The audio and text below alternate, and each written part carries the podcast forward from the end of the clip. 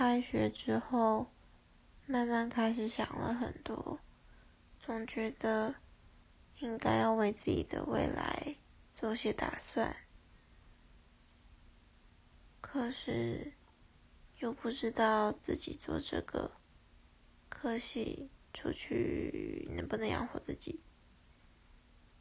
嗯，还有这个学期要参加好多比赛哦。然后老师说要分组的时候，我都说要自己一组。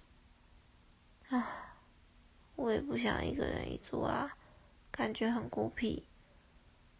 可是跟别人一组，不知道为什么他们都不会做事。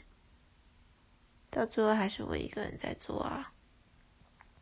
他们最常讲的一句就是：“有东西就好了啦，随便。”我真的觉得这样很不负责任。唉，为什么呢？为什么我的同学会讲出这种不负责任的话？天哪，好暗淡。